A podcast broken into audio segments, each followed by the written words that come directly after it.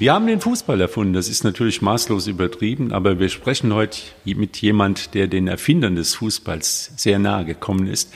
Vielen Dank, Markus Diepermann, für die Gelegenheit, mit dir über Fußball, über dich und über die Zukunft beim WSV zu sprechen. Du kommst gerade von der Trainingseinheit.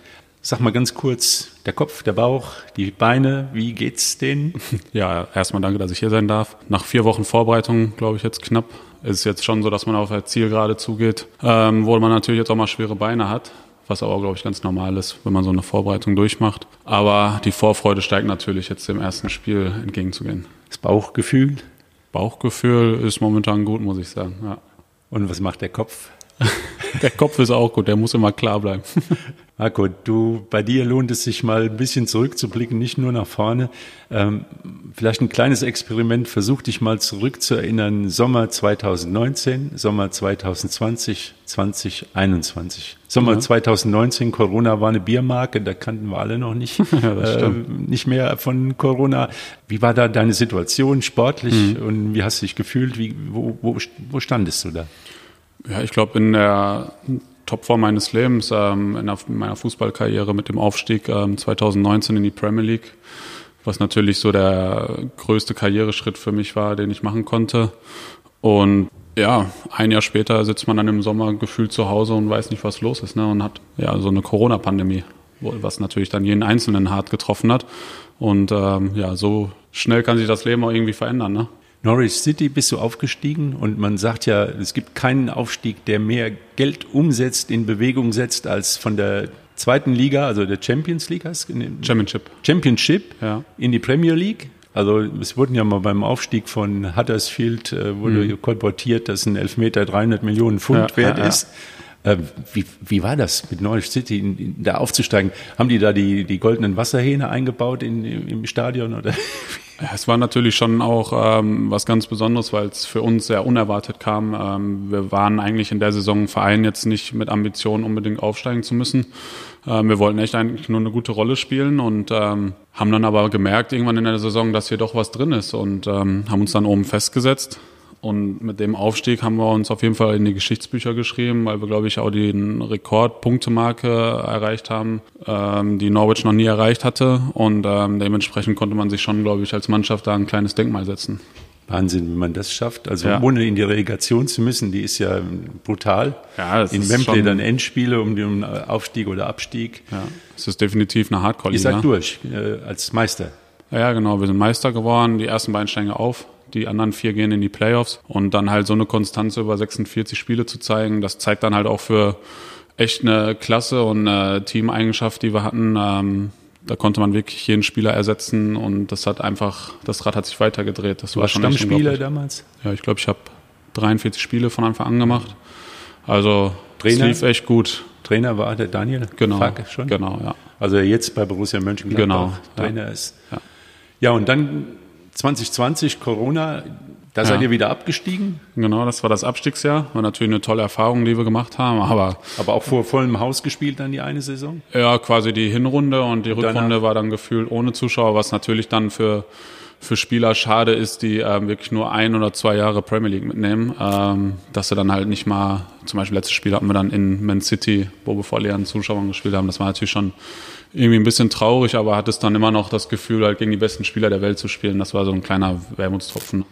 Und deine Position da in der Mannschaft, also taktisch von der Aufstellung her? Ja, ich war der Zehner, die zweite Spitze eigentlich mit Timo Pucki zusammen, den man ja auch noch aus Deutschland kennt wahrscheinlich. Der alte Finne. Ja, der, genau. Der als äh, blonder Finne nach Schalke kam. Ja, genau. Jetzt, ja, jetzt, jetzt, hat er eine Glatze. aber immer noch ja. gut unterwegs ist. Ja, nee, und das war so meine Rolle. Also wir beide vorne haben da rumgewirbelt. Ja, und dann 2020 Corona und dann, dann kamen schwierigere Jahre. Ja, natürlich. Ne? Dann ähm, habe ich das zweite Jahr Championship oder das mein viertes Jahr Championship noch mitgemacht, ähm, wo wir dann wieder aufgestiegen sind. Und, ähm, und das ist keine Laufkundschaft, die da. Nee, definitiv nicht. Wen äh, habt ihr da hinter euch gelassen? Das sind, sind Traditionsclubs, die ja, da in der zweiten. Ja, also es sind ja jedes Jahr unzählige Traditionsclubs da, wenn du denkst, dass jetzt Middlesbrough auch schon wieder sieben, acht Jahre in der Liga spielt, ne, und Leeds halt auch jahrelang da irgendwie rumgetingelt ist, dann äh, spricht das schon für eine gewisse Qualität, ne, wenn du Einzelspieler wie Adama Traoré oder James Madison, Jack Grealish, die haben alle in der Championship gespielt, als ich da war. Das zeigt dann halt schon einiges an Qualität, was du dann so in Deutschland nicht wiederfindest. Ja, und dann hat äh, Corona Covid zugeschlagen bei dir.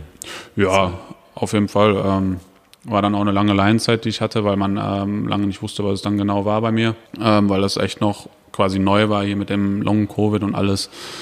Ja, ne, so eine Zeit hat dann einen persönlich auch noch stärker gemacht, sind als Familie enger zusammengerückt. Ja, aber hat natürlich auch gezeigt, ähm, was das halt mit einem Menschen machen kann, gerade wenn du äh, Profisportler bist. Wenn man das jetzt vergleicht, 2022 mit 2021, ich denke, äh, das ist jetzt vom Gefühl her, wir haben mal eben, ich habe eben gesagt, Kopf, Bauch, mhm. Beine, passt das wieder? Ja, auf jeden Fall, sonst hätte ich nicht äh, weitergespielt, sagen wir es mal so. Also wenn ich würd, merken würde, dass mein Körper nicht mehr mitmacht, würde ich ganz klar die Notbremse ziehen und sagen, okay, du hattest jetzt elf gute Jahre im Fußball und ähm, der Körper macht nicht mehr mit, dann musst du halt auch wirklich den Schritt gehen und was anderes machen. Ne? Aber jetzt habe ich das Gefühl, dass mein Körper mir wieder mehr zurückgibt.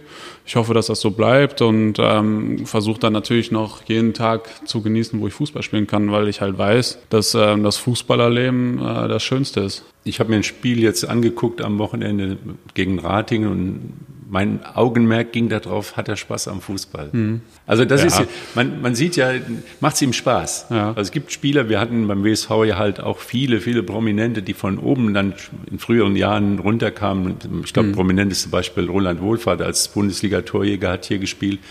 Und da muss man sagen, das war dann eher der so der Knick in der Ende der Karriere mhm. und oft kamen sie mit Verletzungen an und, und, äh, und man merkte, es ist eigentlich, sie quälen sich mehr, als sie Spaß mhm. an einem Spiel haben. Aber den Eindruck hatte ich jetzt am Samstag gegen Ratingen überhaupt nicht. Du ja, bist äh, früher ausgewechselt ja. worden und ja.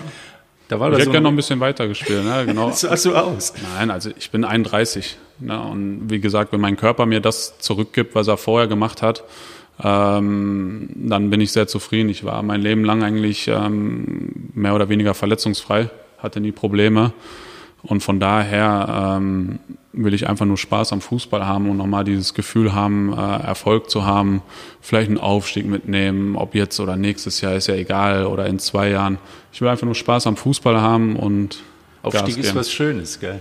Ja, ich habe es jetzt zum Glück äh, zweimal miterleben dürfen. Ähm, auch schon ein paar Abstiege gehabt, aber der Aufstieg ist natürlich das, was man eher mitnimmt. Ne? Und äh, bei Norwich sind die äh, Vereinsverantwortlichen gekommen und haben gesagt, Jungs, habt ihr gut gemacht, der Rolls-Royce steht vor der Tür. ja, so ähnlich. also muss man ja ganz offen und ehrlich sagen, also was da an Geld fließt, ist ja irgendwie auf eine Art und Weise schon sehr pervers, muss man einfach so sagen. Aber halt auch mit dem Hintergrund, was man wirklich in einem Jahr leistet. Was halt, wo ich dann immer wieder Menschen habe, die mich fragen, also ja, ihr habt ja ein schönes Leben und alles, ihr seid gut bezahlte Fußballer. Ja, sind wir und vielleicht auch manchmal überbezahlt, auch alles gut. Aber was dahinter steckt, was man seinem Körper antut, was man seiner Familie antut, wenn man jeden Mittwoch nicht da ist oder jeden Samstag nicht da ist und zweimal am Tag Training hat auf dem Level, dann ist das halt auch schon ein anderes Leben. Du lebst in Dortmund? Jetzt lebe ich in Dortmund wieder, ja. Wieder? Genau. Gebürtiger Dortmund? Ich bin gebürtiger Dortmunder. Welcher Stadtteil? Wellinghofen. Ja, im Westen ja. ist das? Nee, Süden, Dortmunder Süden. Süden Dortmund, ja, schön, genau. Dortmunder Süden. Ja, genau, da, da ist es noch schön, ja.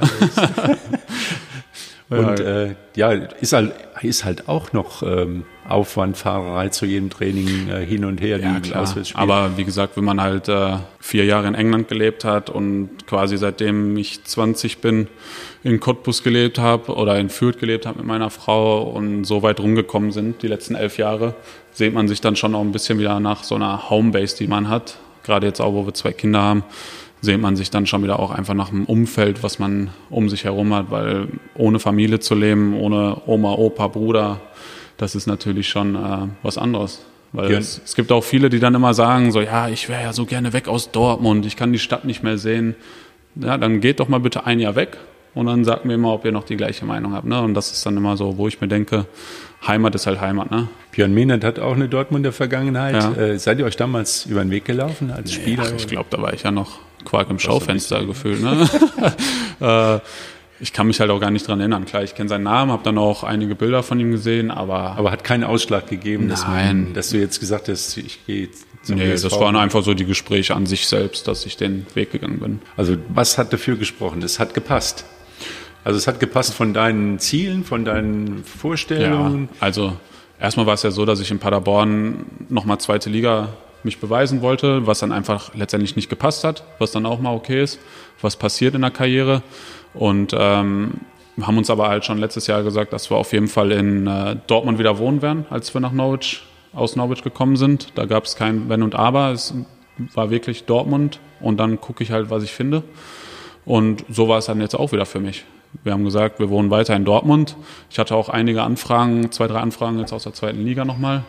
Aber war für mich halt einfach ganz klar, dass wir in Dortmund wohnen bleiben. Und dann hat sich der WSV gemeldet. Die Gespräche waren echt sehr angenehm und ich war von dem Projekt überzeugt. Und so schnell kann sich dann irgendwie was verbinden. Ne? Hattest du da Gelegenheit im letzten Jahr, so die Regionalliga, war die da überhaupt irgendwie in deinem Blickfeld? Ja, also ganz ehrlich, ich verfolge Fußball schon sehr, auch die vierte Liga. Aber man muss ja einfach klipp und klar sagen, dass es für mich dann irgendwie nur immer Münster oder Essen war. So, mhm. Weil sie immer so eng aneinander waren jetzt in der Rückrunde, wo du dann denkst, okay, wie viel haben die gespielt, wie viel haben die gespielt, weil es halt gefühlt immer punktgleich war. Ne? Ähm, und die anderen Vereine lässt man dann immer ein bisschen außen vor. Und Wuppertal hatte ich halt auch einfach nicht so jetzt in meinem Blickfeld. Ne? Und deswegen kam das so umso überraschender für mich und ähm, hat mich dann auch einfach echt überzeugt von dem Projekt, definitiv.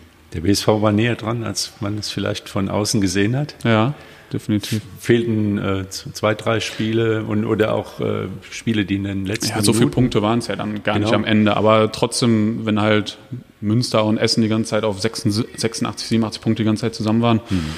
dann äh, verfolgst du das natürlich ein bisschen mehr noch. Ne? Ja, beim WSV sind dann, hat es dann personelle Wechsel gegeben. Also sind zwei Spieler weggegangen und dann war im Prinzip hier auch schon mal so ein bisschen die Sorge, wie können die ersetzt werden. Und dann hieß es, Marco Stiepermann kommt mhm. und dann haben alle gesagt, boah, das passt aber. Also, also die Position ist eben ja. offensives Mittelfeld. Auch, äh, ich sag mal, du gehst auch, kannst auch mit in die Spitze gehen, du spielst aber, ich sag mal, im, es ist ja auch wichtig, ähm, glaube ich, was jeder so hier im Kopf hat, der die Mannschaft kennt.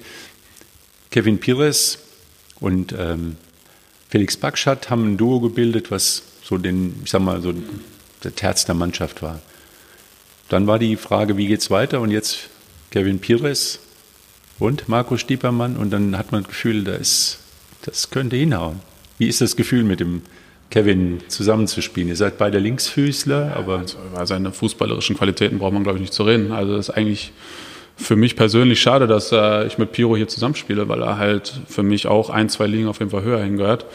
Und ähm, das kann man hier von sechs, sieben Spielern, also das, was ich quasi jetzt in meiner Karriere erlebt habe, kann ich locker behaupten, dass hier sechs, sieben Spieler auf jeden Fall Dritt- oder Zweitliga-Potenzial ha haben. Ne? Und ähm, das macht es aber dann aus. Ähm, es kommt hier nicht auf die Einzelspieler an in so einer Liga, sondern wie man als Team funktioniert. Und das habe ich halt in meinen Aufstiegen miterlebt, dass es da wirklich nicht auf die individuellen Spieler ankommt, sondern wirklich, wie agierst du als Mannschaft, wie sehr hältst du zusammen, wenn du auch mal ein Spiel verlierst ähm, oder wenn du mal zwei, drei Spiele verlierst, ähm, wie du dann den Schalter wieder umlegst. Und dann gibt es natürlich auch Spieler, die dann äh, manchmal gegen den Strom schwimmen, die du dann einfach komplett mit in, in deinen Bann nehmen musst, dass du es wieder halt gerade biegen kannst. Die Frage wird ja immer gestellt, wie bist du angekommen? Ich glaube, das hat man am, am Samstag gesehen. Mhm. Da muss ich, glaube ich, gar nicht groß fragen. Mhm. Man weiß, man sieht sofort, was du für eine Position in der Mannschaft hast und, und, und das kann man sich alles vorstellen. Ja. Und wir kennen die Mannschaft ja auch vom letzten Jahr. Das ist also ich, interne mannschaftliche Probleme waren, glaube ich, das kleinste Problem. Ja, definitiv. Das, also natürlich muss man sagen, halt, wenn du aus der zweiten Liga kommst und den Schritt wagst, irgendwie quasi in Anführungsstrichen in den Amateurfußball zu gehen, hast du natürlich auch ein bisschen Bauchschmerzen, ne, diesen Schritt zu machen. Aber jetzt, so im, jetzt im Nachhinein, nach vier Wochen, kann ich sagen, war es echt ein guter Schritt, weil die Mannschaft halt wirklich charakterlich überragend ist. Also sowas habe ich selten erlebt. So wie der Trainer das halt auch die ganze Zeit zu mir schon gesagt hat, dass der Charakter der Mannschaft die große Stärke ist. Und äh, ja, das hat er auf jeden Fall bewiesen, dass das stimmt. Und ich glaube, es ist auch wichtig, dass du siehst, dass du dein, sag mal, dein Können und dein Talent nicht irgendwie vergeudest und verschwendest die Zeit. Also ja, genau. Also ich bin ja auch nicht in die vierte Liga jetzt gekommen, um äh, rumzupimmeln, wie man schön sagt. Ne? Also ich will schon Erfolg haben, das ist ganz klar, sonst wäre ich den Schritt nicht gegangen. Ne? Ich werde nicht zufrieden sein, Achter, Neunter zu werden. Ich glaube, das ist dann auch hier in Wuppertal nach der Saison, wo viele begeistert mhm. waren, ja. also von vielen Spielen und von Vorstellungen der Mannschaft. Ja. Äh, auch wahrscheinlich nicht bei ja. die Zuschauer dann. Aber die dürfen sich darauf freuen, dass sie mit dir einen Spieler noch zusätzlich sehen in einer, in einer schon intakten Mannschaft, der mhm. auch, ich sag mal, auch Fußball spielt. Also, ja, ich ja. versuch's. Ne? Also was bei rumkommt, ist ja immer was anderes. Ne? Man wird wahrscheinlich nicht jedes Spiel eine überragende Leistung bringen, aber ich werde schon versuchen, immer mein Herz auf den Platz zu lassen und ich glaube, das ist halt immer noch ein Tick wichtiger für, für die Fans und äh, ich würde mir natürlich wünschen, wenn wir auch mal dann äh, irgendwann mal ein volles Stadion haben können wieder, weil ich rede auch oft mit meinem Papa dann über Fußball, weil das auch ein begnadeter Fußballfan ist und der dann auch immer erzählt, was hier halt auch mal früher los war in dem Stadion. Ne? Und ähm, muss nicht jetzt sein, aber wenn man so in zwei, drei, vier, fünf Jahren irgendwie mal das wieder so erwecken könnte, was hier für ein Potenzial eigentlich in der Stadt ist von dem Verein her, ne, dann ist ja eigentlich schon absurd, wenn du hier 300.000 Einwohner gefühlt hast und ähm, es kommen dann leider nur irgendwie 2.000, 3.000 Zuschauer. Ne? Das muss man ja schon offen und ehrlich sagen. Ja, Wuppertal, siebtgrößte Stadt in NRW ja. und 17 größte in, in also ja. ein von den, von den Einwohnern gehören ja. in die Deswegen, also. Äh, haben die deine Mitspieler schon alle kapiert, was du willst, wenn, wenn du die, die Bälle verteilst? Ist das, ist das schon, oder seid ihr noch im Zusammenwachsen? Ja, ich würde sagen, die Findungsphase ist jetzt so langsam vorbei. Ne? Also hat irgendwie, natürlich braucht das immer ein paar Tage, bis man weiß, so, wo ich die Bälle hinhaben will und alles. Ähm, aber ich glaube, jetzt, wie gesagt, gehen wir auf die Zielgerade zu und jetzt sind halt wirklich nur noch diese ganz kleinen Feinabstimmungen, die jetzt noch kommen müssen. Wir haben jetzt unsere Generalprobe am Wochenende und ich glaube, dass wir dann sehen, in welche formen wir uns. Wann sieht man dich? Gegen Hessen-Kassel oder gegen Utrecht? Hessen-Kassel ist, kann ich nicht sagen. ist noch nicht, steht noch nicht fest. Noch nicht fest okay. Also WSV spielt am Samstag in Kassel gegen Hessen-Kassel, auch Regionalliga. Und am Sonntag im Stadion am Zoo gegen FC Utrecht. Und ähm, eine Frage muss ich noch stellen, sonst gibt es Schläge von meinen äh, Mitstreitern vom Fußball-Podcast, die sind alle glühende Gladbach-Fans. Mhm. Und du kennst ihn nun, den neuen Trainer von ja. Borussia Mönchengladbach. Kannst du ihnen Hoffnung machen, dass es nicht wieder so eine Trauersaison gibt wie die letzte? Denn ich als Köln-Fan habe da immer, konnte immer mhm. schön auftrumpfen. Ja, ich, ich hoffe es für ihn, äh, weil er sich auch, glaube ich, jetzt verdient hat über die letzten viereinhalb Jahre, die er die Arbeit gemacht hat in Norwich. Das, was er da aufgebaut hat, ist natürlich schon echt eigentlich auch ein Phänomen. Ähm, weil wenn man gesehen hat, ähm, wo Norwich war, wo er den Verein übernommen hat und wo er jetzt ist, ähm, wenn er das mit Gladbach schafft, dann haben sie alles richtig gemacht auf jeden Fall. Marco Stiepermann, vielen, vielen Dank für das Gespräch und alles Gute und eine verletzungsfreie Danke, Saison. Viel Erfolg.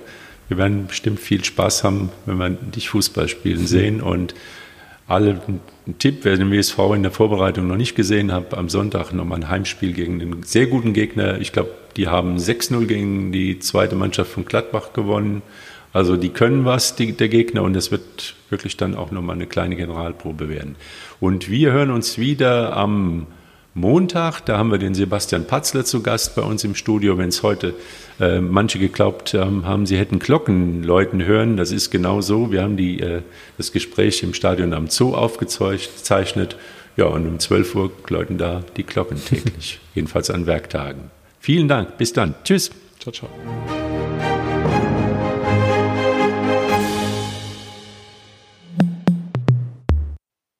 Dies ist ein Podcast der WZ.